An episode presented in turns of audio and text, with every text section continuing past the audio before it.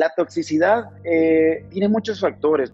En el aspecto laboral lo podemos decir, de repente tú creces y, de repente hay personas que les gusta que te vaya bien, pero no les gusta que te vaya mejor que a ellos. Hay que, hay que decir las cosas. Exacto. ¿Tuviste una relación tóxica en la arrolladora? Al último ya, ya era algo así. Yo, yo llegaba del rancho, era mi primera gira, y yo vi la droga muchas veces. Eh, era una fiesta de droga. Fue una manera como de convivir. O sea, yo tenía entendido que si yo no hacía eso, yo no iba a poder convivir con esa gente. Yo me aburrí y le dije a un amigo mío, ¿me compras 20 dólares? Era cocaína específicamente. Y, y muy mala, por cierto. Porque después probé una muy buena. Cuando yo probé eso y un whisky juntos, fue una combinación que me, me encantó, pues. Bueno, porque pues, cuando yo me salí de la ahora me salí porque me estaba divorciando. Quisiera ver, quisiera que dejara de tomar. Y le dije, hijos, concedido. Y aquí estoy.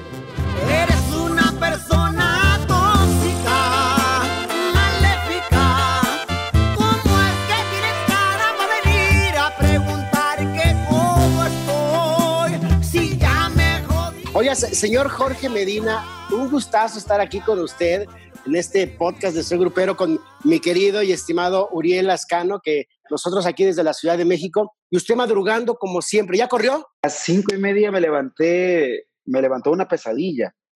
Y, ah. y, la verdad es que eh, el, sueño bonito es, es cuando tienes eh, sueños, pero el sueño no me estaba gustando mucho, así que ya no me iba a dormir, me fui al gimnasio y ya me, ya me metí dos horas ahorita, ya desayuné, café. Exacto, caray. ¿Por qué, por qué ese, ese, pues no es afán, yo sé que es para estar saludable físicamente y todo, pero siempre has tenido la costumbre de levantarte de madrugada, porque a cada rato veo tus tweets de ya despierto y ya mi esposa me está odiando porque ya estoy dando lata en la cocina y ta, ta, ta. lo que pasa, lo que pasa es que eh, tú construyes hábitos y, hay unos, son más mal, son es más fácil construir un hábito malo que un hábito bueno. Y cuando construyes un hábito bueno, tienes que luchar mucho para que, para que el hábito persista, porque es muy complicado. Eh, eh, o sea, haz de cuenta, yo antes tomaba un montón, ahorita, ahorita pues podemos hablar de eso o no, o no, como quieras. Pero eh, cuando dejé de tomar, una de mis fugas, porque es, es una de mis fugas, fue el ejercicio. Me ayudó mucho a, a combatir ese tipo de ansiedades, eh, combatir un poquito ese tipo de pensamientos. Entonces, el principio estaba, estuvo bien cabrón porque eh, cada vez que me daban ganas de, tomar, me, me, iba a correr. Entonces corría como tres veces al día. ¿Te ibas a eh, correr a la vinatería o qué? Al faro, al faro. ah, te gusta mucho el whisky, órale. Entonces, entonces cuando yo comencé a construir este hábito, me dio otra vida en el escenario, eh, hablando ya de, mi trabajo, mm, yo veo que todos mis músicos se cansan, pero yo no me canso. Y, luego canto tres horas y media, luego he cantado hasta cuatro, pero ahora canto solo y, salgo entero. A la hora de grabar el disco, yo grababa el disco, en, el ciclo pasado lo grababa en un mes, o ahora lo grabo en cinco horas. Entonces, yo creo que esos regalos no los quiero dejar.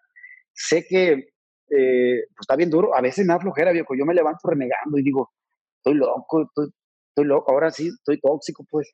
Eh, porque si me, si luego dicen, ya, cálmate, estás, o sea, pero fíjate que en esta cuarentena eh, lo agarré como con, con, seriedad, con tiempo.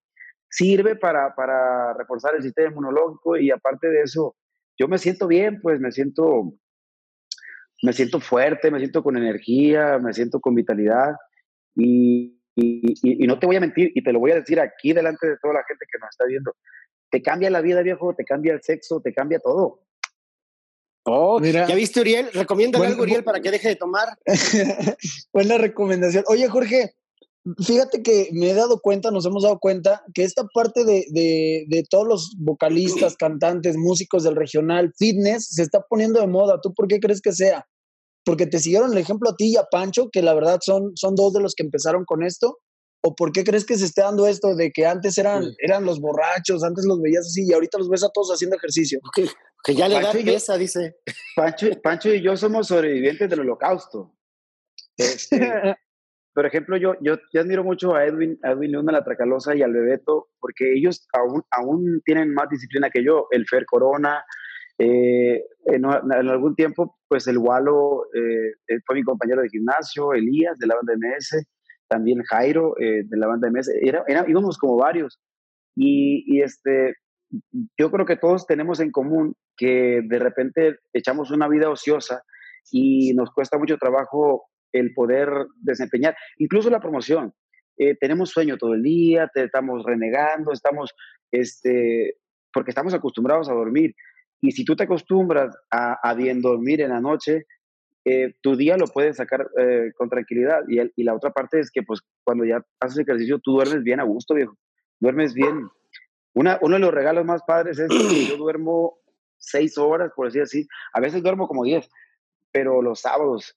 Y este, pero duermo seis horas y yo me levanto así. Me levanto como ardilla, como conejillo, ya, ya me levanto en friega, pues. O sea, entonces le podemos decir a Uriel que puede dejar la pastillita azul y hacer ejercicio mejor. ¿Tomas algo, Uriel? Dime qué tomas. No, ¿tú, ¿tú, crees, ¿tú crees que tomo algo, Jorge? ¿Me ves cara de que tomo algo? ¿Quién sabe? Yo fui a la farmacia y le, pregunté a la, a, la, a la, muchacha de las esas pastillas amarillas, porque un, un tiempo estuvieron de moda y, un güey de la banda vendía, este, que son para como, no para el que no puede, sino para el que quiere más. Entonces, yo le, yo le, dije a la morra, le dije, oye, ¿estas pastillas las compra la gente mayor o las compra, qué, qué edad? No, no, las compra, las compra más el Uriel, los jóvenes. Las... no se le dan ese güey, dice. Oye, Jorge, todos hemos sido tóxicos alguna vez en la vida y el que diga que no está mintiendo, ¿no? Este, la toxicidad en las parejas es más común de repente de lo que creemos. Y, y hay este, eh, vi, escuché la canción y hay unas frasecitas ahí muy buenas que es neta que no tienes corazón. ¿Qué pedo con esta rolita, eh? O sea, ¿te ha pasado? Estamos, en común.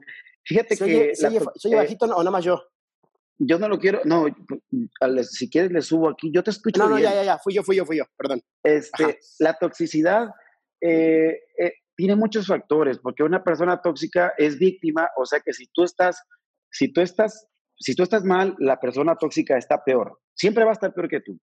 Eh, en el aspecto laboral lo podemos decir, de repente tú creces y, y, de repente hay personas que les gusta que te vaya bien, pero no les gusta que te vaya mejor que a ellos. Hay que, hay que decir las cosas. Exacto. Exacto. En, las parejas eh, de repente se convierten en círculos viciosos porque tú puedes ser el novio de una persona y todo el noviazgo es bien padre, pero de repente llega el niño, los pañales, los compromisos, el recibo de la luz, que a mí me da mucho miedo ahorita el recibo de la luz.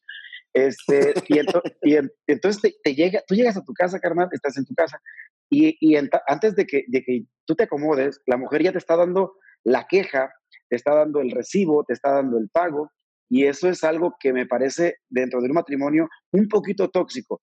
Eh, eh, eso es algo que se tiene que hacer, porque si, si tú eres el que trabaja o compartes gastos, pues primero el hombre es como el león, deja que te acomodes, deja que, que te, que te, deja que te, ya, ya, que te acomodes, ya que te suelten las cosas. Entonces se va convirtiendo la vida, eh, la vida realmente es tóxica ayer, yo platiqué en entrevistas de ayer y les quiero pedir así de caballeros una, una disculpa bien grande por no haberlo hecho ayer porque hubo un error en la comunicación de mi equipo, pero el responsable soy yo, entonces la culpa es mía y, y a mí me pesa pues todo, todo este rollo porque yo ayer y hoy y ando, ando peor, así que ando más filoso.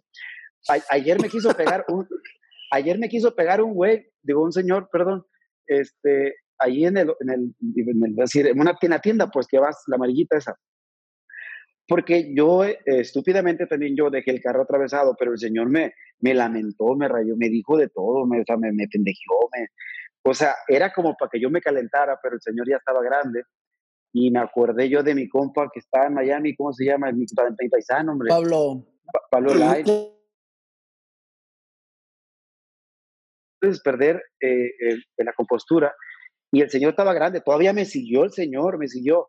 ¿Y qué hubo? ¿Cómo ves? ¿Cómo ves? Y yo, está bien, está, digo, está bien, o sea, eh, esa es una persona tóxica porque, porque yo te veo de buenas, Uriel, yo te veo de buenas, pero de repente no falta, a veces, y lo tengo que decir porque pues, si, si mi vieja me ve y me escucha ahorita, pues no importa. De repente tú te levantas de buenas, pero no falta qué cosa del hogar o de la calle, pues ya te ponga de malas, viejo, porque, porque la gente se levanta así, pues está estresada. Entonces, la palabra tóxica y la persona tóxica eh, es, es, un contexto muy grande. Hablando de la canción, pues es un tema de desamor, es un, es un tema de, que habla de, de, traición, es un tema que habla de, de pues, me, me jodiste y, y, y, si se la sigas cantando te sigues jodiendo, ¿no? Pero eh, me gusta el tema actual, me gusta las palabras que usó el compositor Tlaloc Noriega, porque es un lenguaje coloquial. Yo no le quise quitar, es neta que no tienes corazón, no le quise bueno. quitar, no le quise quitar, ya me jodiste la vida, no le quise quitar este, cosas que son lenguaje muy, muy, muy actual. Y aparte de eso, pues una cosa es que sí podemos ser tóxicos. Yo soy una persona tóxica, pero no, eres, no soy maléfico, pues. O sea, es una persona tóxica, maléfica, o sea, tóxica, tóxica te la paso si quieres, porque... Todos tenemos estamos, algo de tóxico. Sí, estamos rodeados, pero maléfico no. Eh, entonces... Esa es una canción, rara combinación ahí, una sí, mala combinación. Ilógica, patética, ilógica, patética, no se le acabó el vato. Oye, sí, ¿eh? Está fuerte, se la, se la pasa madreándola. Pero... Está dolido. Exacto. No, pero cuando te madrean a ese nivel, es lo menos que puedes hacer, eh, dedicar una canción así. El dolido, el dolido, el dolido a defender. Al que, al que han engañado varias veces. Le va a poner al compa el dolido del norte, se llama ya. El dolido del norte. Mm. no, le pregunté yo a Tlaloc, ¿cómo haces? Porque él fue el compositor de porque tú llegaste. Puedo, puedo suponer que porque tú llegaste está en, en la etapa de él porque él pues tiene un bebé, tiene familia, y recién formada. Entonces, pues el amor está como muy creciente en esa parte porque tú amas a la pareja, pero único te alimenta. Dije, porque tú llegaste, pues es a la esposa, a la madre, al hermano que tú amas. Pero le dije yo, ¿qué tanto tienes que vivir para escribir una canción tan pesada? Y me dijo, lo que pasa es que es un tema que si me lo cuentas es un tema muy actual y es un tema que puede funcionar. Eso fue lo que me dijo él porque es muy modesto. Y le dije, yo también creo que puede funcionar, aunque hay personas, por ejemplo, que se sienten de volada aludidas, ¿no? Eh, de volada se sienten como que le estás cantando a ellos. Y pues no, realmente. Eh, Exacto. O pues sí, últimamente. Oye, pues fíjate que no, o, oye, sí. Últimamente sí es para ti. Oye, oye Jorge, sí, no. tocaste un punto importante ahorita. Dijiste que hay relaciones tóxicas en el trabajo también. Y, y, yo, tú eres una persona muy franca, muy directa y eso, y eso nos gusta siempre de ti y así te lo voy a preguntar. ¿Tuviste una relación tóxica en la arrolladora? Al último ya, ya era algo así. Este, eh, está claro ahorita que, que, que lo que más brota de mi corazón es agradecimiento, porque pues ha pasado mucho tiempo y, y, y, lo que yo soy y donde yo estoy ahorita lo aprendí todo ahí, incluso a, a hacer música y a producir discos. Pero de repente la gente no comprende mmm, y, no, y, y, no tienes tú por qué explicar tanto, pero vamos a hablar aquí. Estamos en Soy Grupero, vamos a hablar ah, bueno. de todo. Vamos a hablar de todo. Eh, la gente, la gente a veces ve, por ejemplo, a ti, a, a Aurelia, y a todos que nos la pasamos chido durante, durante las promociones, pero a veces no sabemos eh, internamente cómo puede ser el trabajo, ¿no? Eh, eh, ahí, en, en, en, esa parte, hay, hay, hay, había una banda triunfante, mucho éxito. Si teníamos 30 días al mes, teníamos 25 fechas. inevitablemente, de repente nos quedamos gordos. Yo me bajaba del camión y les decía, no quiero que me hablen, tenemos tres días de descanso, no me hable ni uno. Este, E-, eso era una broma. Lo que sí llegó a pasar eh, es que mmm, tú ya no podías, por ejemplo, en un ensayo, contar con todos. Decía, vamos a ensayar hoy. Y, pues uno decía que tenía otra cosa que hacer. Al final de cuentas, todos éramos artistas ahí. Y decía, bueno, yo, yo ensayaba por el otro. A veces pedía que ensayaran por mí, porque yo andaba crudo, lo que tú quieras. Era, era como tóxico de una manera o de otra hubo un momento en donde ahí hubo pleitos, ahí adentro, pleitos de golpes, pleitos de... de Acá. Sí, era, lo, era el mismo trabajo. Yo no quiero decir que los muchachos sean malas personas. E, es, es simplemente estrés laboral. o sea, solo estás fuera, solo estás fuera, solo estás fuera, fuera, fuera todo el tiempo. ¿Tú llegaste a golpearte con alguien? Yo con el chaparrito de macarrón, ahorita toca con los ex de la banda. Y si no me lo quitan, me mata. ¿Qué, pasó ahí? Jugamos barajas de, Chicago a Los Ángeles, jugamos con Kian y póker. Y yo gané mucho dinero. Entonces, cuando yo gané dinero, eh, la carrilla no tiene hora ni lugar. Tú sabes que si te llevas, te aguantas. Sí, sí, a huevo. cuando Yo, y entonces cuando yo gané, le dije, yo ya no quiero jugar, ¿sabes? Ya no quiero jugar, le dije, porque creo, creo que nos estamos yendo muy lejos. Y me dijo, no, tú vas ganando y no te paras. Entonces, está bien chistoso eso, porque como yo lo vi más chiquito que yo, dije, le voy a poner una y ya. ¿Cuál, vato? Este, yo, yo, yo cuando gané, agarré los billetes y le dije, ah, qué calor tengo qué calor tengo con los billetes, ¿no? Se calentó. Y me dijo, deja de hacer eso. Y le dije yo, pues tengo un montón de calor. Entonces se me puso así como frente, deja de hacer eso. Y pues estamos, pues como de así del, yo soy bravo, pero no soy menso. Dije yo, a, e, a este sí le pego. A este sí le gano. No, viejo, no hay enemigo pequeño. Me pegó, un, me pegó una sola que no me dejó comer en toda la semana. Le mando un saludo. Gillo, este, se llama Luis Antonio. Luis Antonio Castillo, te mando un saludo porque al último nos pedimos disculpas y nos abrazamos. Finalmente éramos compañeros, pero ahí había ya un cierto estrés que no detectábamos. Sí. En donde, en donde subíamos al autobús, desde la subida del autobús, era como, hola chavo, buenos días. Y nadie te contestaba. Pero a ver, Jorge, ¿estaban tomados? Eso también cuenta. No, no tomábamos. Arriba del camión no, se tomaba. El único que tomaba era yo. Eh, y, otro, pero no puedo decir quién es. Ok, pero. De si no vamos a este hablar. este, eh, eh, dos, teníamos, dos teníamos permiso. Bueno, o lo hacíamos sin permiso, pero estaba curado. Es como, es como un. Es como un. Como un big brother estar en una banda que viaja todo el tiempo. Así es. No, y tienes toda la razón, o sea, de repente cuando hay eh, eh, este tipo de tensiones, ya es difícil este, la convivencia atrás y de repente se llega a reflejar ya delante del escenario, que eso es lo preocupante, ¿no? Eh, se, empezó, se, empezó, se empezó a reflejar de repente en, en, solo en algunas veces. O en mm, entrevistas. lo que pasa es que somos diferentes, ¿no? Que hay, cuando hay muchas personalidades, por ejemplo, si trabajaran en un equipo de locutores de cinco, estoy seguro que salían de pleito a veces entre los cinco. Ahí íbamos a entrevistas cuatro, entonces uno es diferente que el otro. Yo era muy como, estaba muy siempre en el ojo del huracán, siempre estaba como que yo era el, el, el, el, garañón de todas las mujeres, y pues es mentira, yo con batallas juego con la mía. Este, y el otro pues era muy serio, don René básicamente evitaba todas las preguntas conflictivas y a mí me echaban todo el paquete. Eh, si te hacían una pregunta sobre, no sé, del tema de los, oye, ¿qué opinas de los corridos de los narcos? Oye, ¿qué opinas de esto? A, todo el tiempo yo contestaba, ¿no? Sabía, sabía sacar la pregunta. Entonces, de repente, mmm, me llegaron a, una, vez, pregunta. una vez me llegaron a decir, oye, tú no dejas de hablar, tú no dejas hablar en las entrevistas. Y dije, pues todos tienen boca, hablan desde que están chiquitos, pero lo que tienen miedo son las preguntas. O sea, cualquiera puede contestar, pero cuando hacen una pregunta delicada, todo el mundo se, se, ah, culito. O sea, nadie, nadie, contesta, pues. Eh, entonces, si te preguntaban por, oye, ¿a quién le vas? ¿A, a, a Peña o al otro? Entonces nadie contestaba. Eso es algo que nunca contestábamos porque nosotros, y yo y yo, yo también soy una persona que no hace proselitismo político, no. No me gustan esos rollos. al, que nos lleve, al que nos lleve al cierre de campaña. No, yo, nosotros fuimos con Fox al cierre de campaña.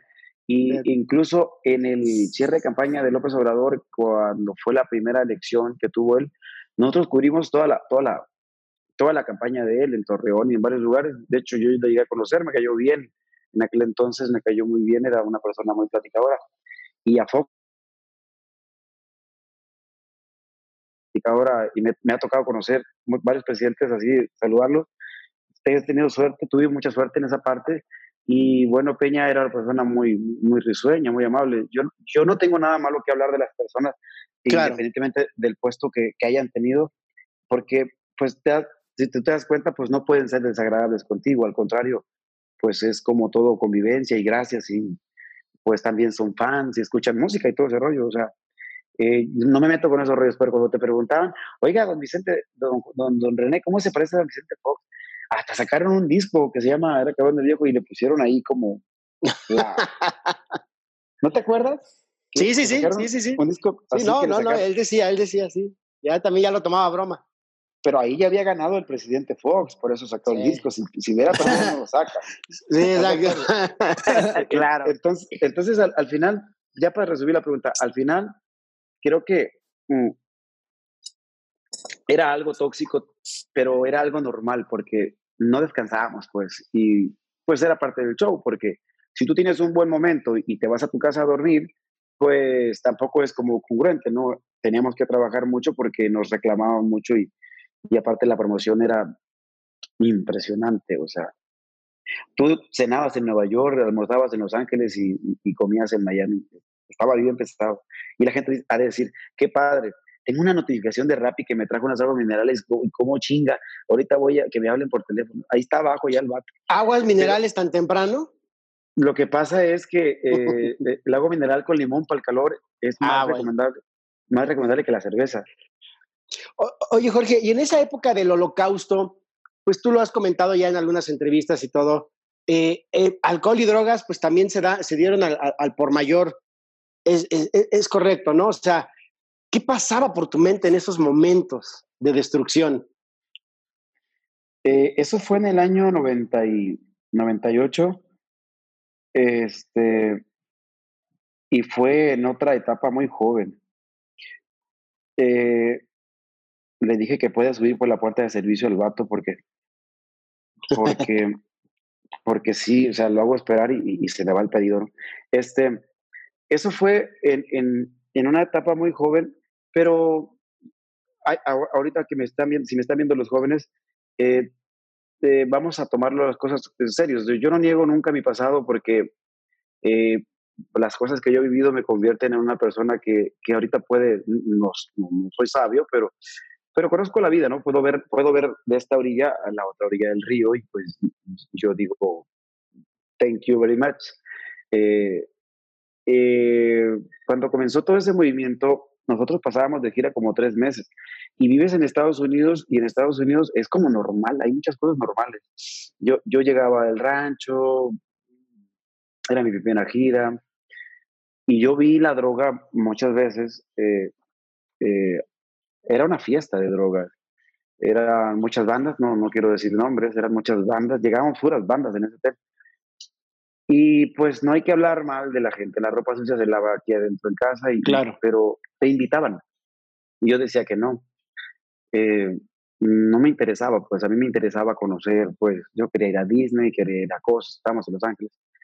Y, y un momento que me aburrí. Todo el mundo hacía fiesta de noche y en el día nadie estaba despierto, todos estaban dormidos y yo me la pasaba solo en la alberca. Entonces, entrarle a ese mundo fue una manera como de convivir. O sea, yo tenía entendido que si yo no hacía eso, yo no iba a poder convivir con esa gente. Nunca iba a tener amigos, ¿entiendes? Entonces, de repente te llegas a sentir solo en un mundo que está lleno de cosas, eh, pues son malas, pero para mucha gente es natural y, para algunos jóvenes, ahorita la marihuana, por ejemplo, es algo que es completamente legal y se la pasan todos marihuanos y, y pues mis respetos, pero pero no es recreativo, ¿eh? No es recreativo, no es natural, no es normal, es una adicción y contada entre una tabla de adicciones, la más difícil de rehabilitar ahorita es el cristal, la heroína y la marihuana es la que sigue. Entonces es muy difícil este, que tú puedas controlar todas tus emociones cuando no estás en tu casa. Antes no había celulares, videollamadas, esperabas una semana para completar monedas para llamar a tu casa y ver cómo estaban las cosas. Y un día a mí nadie me dijo, ándale, hazlo. Yo me aburrí y le dije a un amigo mío, ¿me compras 20 dólares? Era cocaína específicamente. Y, muy mala, por cierto. Porque después probé una muy buena. Y este, eh, era, cocaína, pero, yo fui solo. Entonces, eh, me dijo, el, mi, mi, amigo me dijo, no, güey, no hagas eso. Y le dije, pues es que lo tengo que hacer porque todo el mundo lo hace. No, no lo hagas por eso. Yo no, yo no seguí ese consejo. Entonces tú entras a ese mundo que es muy oscuro y te, y te prendes, te prendes. Fíjate que hay una combinación que, que ni siquiera lo quisiera decir, pero pues lo voy a decir. Cuando yo probé eso y un whisky juntos, fue una combinación que me, me encantó, pues. Y entonces, por eso te digo, es más fácil construir un mal hábito que un buen hábito. Eso solamente duró tres años, lo de la droga, porque yo... ¿Qué edad tenías? tenía 27 años cuando empecé y tenía 29 años y medio, casi 30 cuando, cuando yo decidí por mi cuenta este, rehabilitarme. Fui, fui a la clínica Promesas, la gente pregunta mucho, yo fui a la clínica Promesas, pero Andrés Sarmiento está en Mazatlán, aquí está en el cerro del, del, antes del faro, y, y, yo sigo siendo, sigo yendo a terapia con ellos, este, sigo haciendo historias de vida y dando, mm, no he dado como tal conferencias, pero mi historia de vida sí se las cuento a, chavos que están allá adentro y, si, y, si, alguna vez me preguntas, ¿dónde está Jorge? Pues estoy ahí, a veces me voy a, a porque a veces me voy a, a platicar porque para mí es necesario seguir con esa terapia, ¿no? Mucha gente pensó y mucha gente pensó, este güey nunca dejó eso. O sea, yo dejé, tengo, ahorita voy a cumplir en 2020, voy a cumplir 18 años sin, sin probar ninguna droga, gracias a Dios. Se quedó hiperactivo, pero ya, no, pero ya no es por eso. Ya no queda uno bien. Ya no queda, queda uno bien. Pero, pero este, eh, después volví a tomar y pues eso, eso es algo un poquito más normal. A mí me gusta mucho el mariachi, la banda, la fiesta, el rancho, la cerveza, los becerros, las vacas, los caballos. Me gusta mucho echar relajo con mis amigos, pero también hay una edad para eso. Llegó un momento en donde yo tomé la decisión, sin luchar, sin pelear, sin tener que estar mm, diciéndole a todo el mundo, ya, o sea, un día dejé de tomar, un día dejé de tomar y punto. Un día, un día así dejé de tomar. Dije, ya no voy a tomar. Y eso fue cuando comencé la carrera de solista, porque si yo iba a comenzar esto, tenía que hacerlo de una manera diferente, de una manera ordenada. Yo ya había cambiado muchos hábitos, muchas actitudes, y lo que me faltaba era eso. Entonces eso me regaló muchas cosas, porque el trabajo empezó a crecer. No tengo los números de otros artistas, no tengo los millones de otros artistas, pero eh, todo ha crecido, todo ha sido como muy eh, bien, saludable. Eh, creciente y, y sobre todo logré conservar mi matrimonio porque pues cuando yo me salí de la arrolladora me salí porque me estaba divorciando.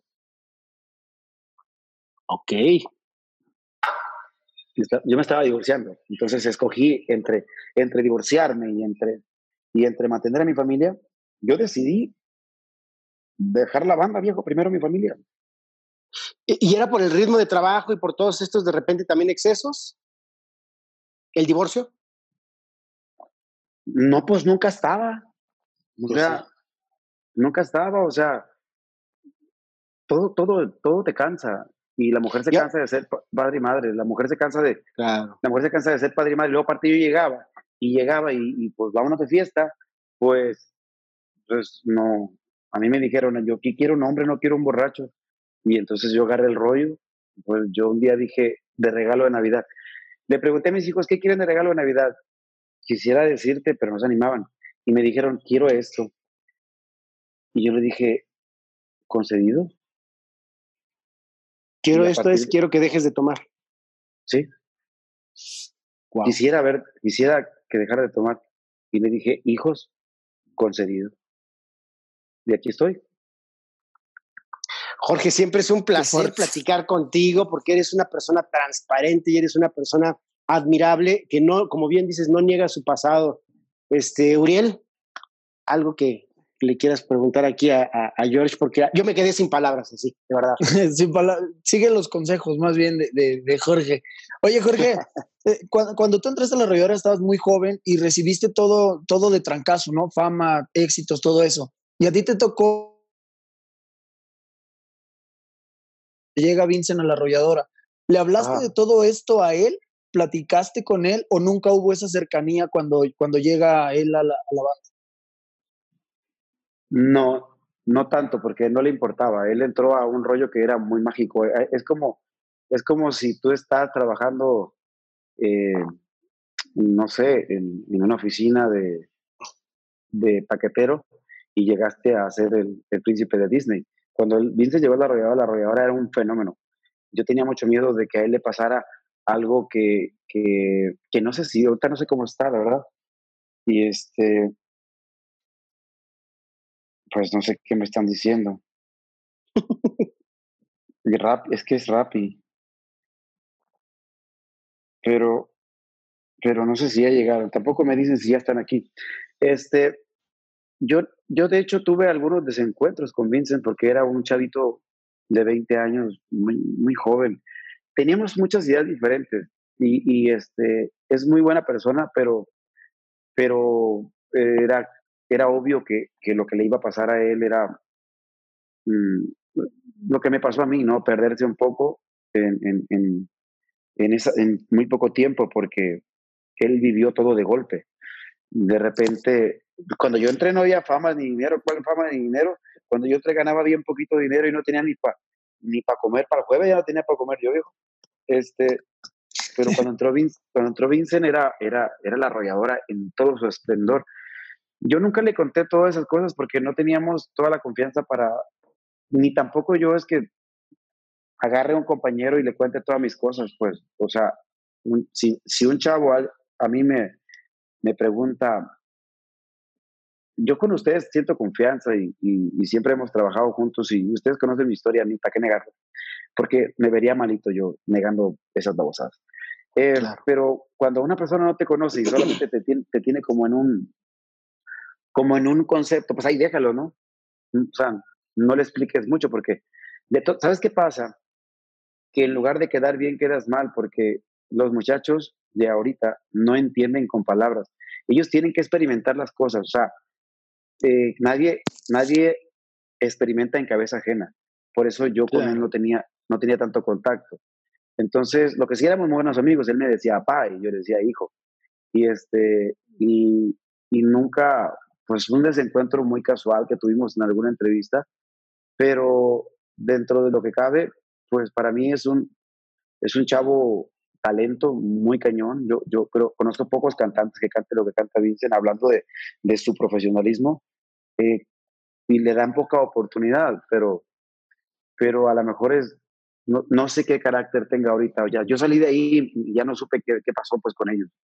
Claro. Eh, Oye, Jorge, se nos está ahí acabando el tiempo porque por ser pobres no tenemos un premium, ¿verdad? Entonces, este, pero a mí me gustaría, quisieras una, una reflexión de todos estos años, de lo que has pasado, de lo que viviste, de lo que te tocó vivir y que te lleva al Jorge de hoy. ¿Qué hubiera sido si te hubieras que, dedicado a ser odontólogo? Viejo, yo, yo con batalla me hacía lavar los dientes, imagínate arreglar los dientes a alguien. pero, estuviste, estuviste en la, en, la carrera, ¿no? E, estuve pretendiendo estudiar medicina, pero llegué, Así, como llegué así como llegué a México, me regresé, yo vivía en Mesa y, pues Mesa, en mi barrio, ni diga nada, e, es, el barrio, por, por, ahí por la Pantitlán, dijo. Y este, eh, vivía con una familia que son muy buenas personas, pero yo no tenía dinero y aparte no soporté la ciudad, imagínate, micro, metro, micro, era de las 4 de la mañana y llegaba hasta las 8 de la noche. O sea, la Ciudad de México no es para todos, ¿eh? la Ciudad de México hay que tenerle respeto y yo venía del rancho a la India María, bajado del cerro a tamborazos.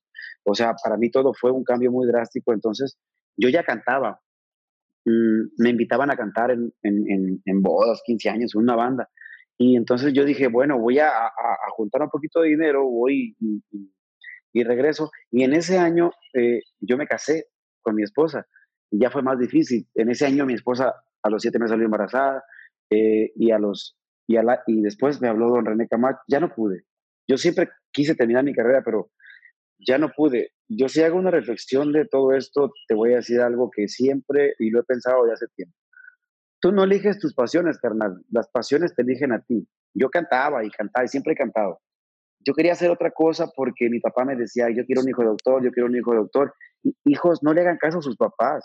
Ustedes sean lo que ustedes quieren ser, apasionense y si quieren ser lo que sea, pero que les guste, que, que, nunca en su vida tengan que trabajar, porque yo desde que entré a cantar, pues yo nunca he trabajado. Trabajo a veces es viajar y estar cansado, el trabajo es otra cosa. El escenario para mí es lo máximo, es maravilloso, me pierdo, Eh, ahorita que estoy trabajando en el estudio de grabación, es un mundo fantástico. La verdad es que yo no lo considero como un trabajo, pero aparte de eso, la gente te paga por eso.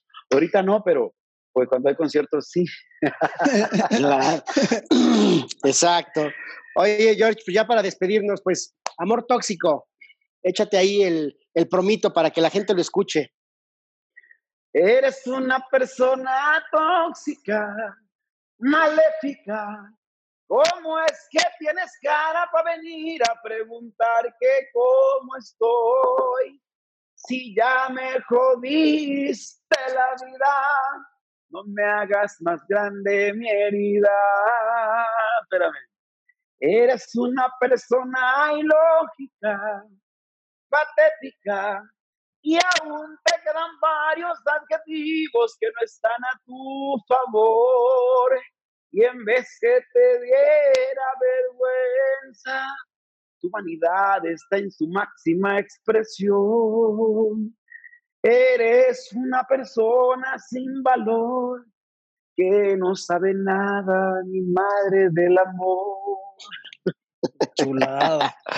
Ya la grabé, ya la grabé y de alguien. Pues de que los hay y las hay, los hay. Así pues, es. vamos a contarnos primero de que habemos tóxicos. De que habemos. Exacto, Me considero tóxico. Sí. Pero ya de que fui. Hay gente, de que hay gente más mala que nosotros, siempre hay gente más mala. Nosotros no somos buena gente, viejo. La neta, se claro. Exacto. Mi querido Jorge, de verdad, un placer, un placer. Abrazo yo. Infinito platicar contigo. Siempre es un, podríamos estar aquí dos horas, pero yo sé que tienes más cosas que hacer. Voy a trabajar, Uriel, deja de tomar esas pastillas. No estoy tomando, no estoy tomando nada yo. Deja, deja de estar de tóxico. Es natural, es natural.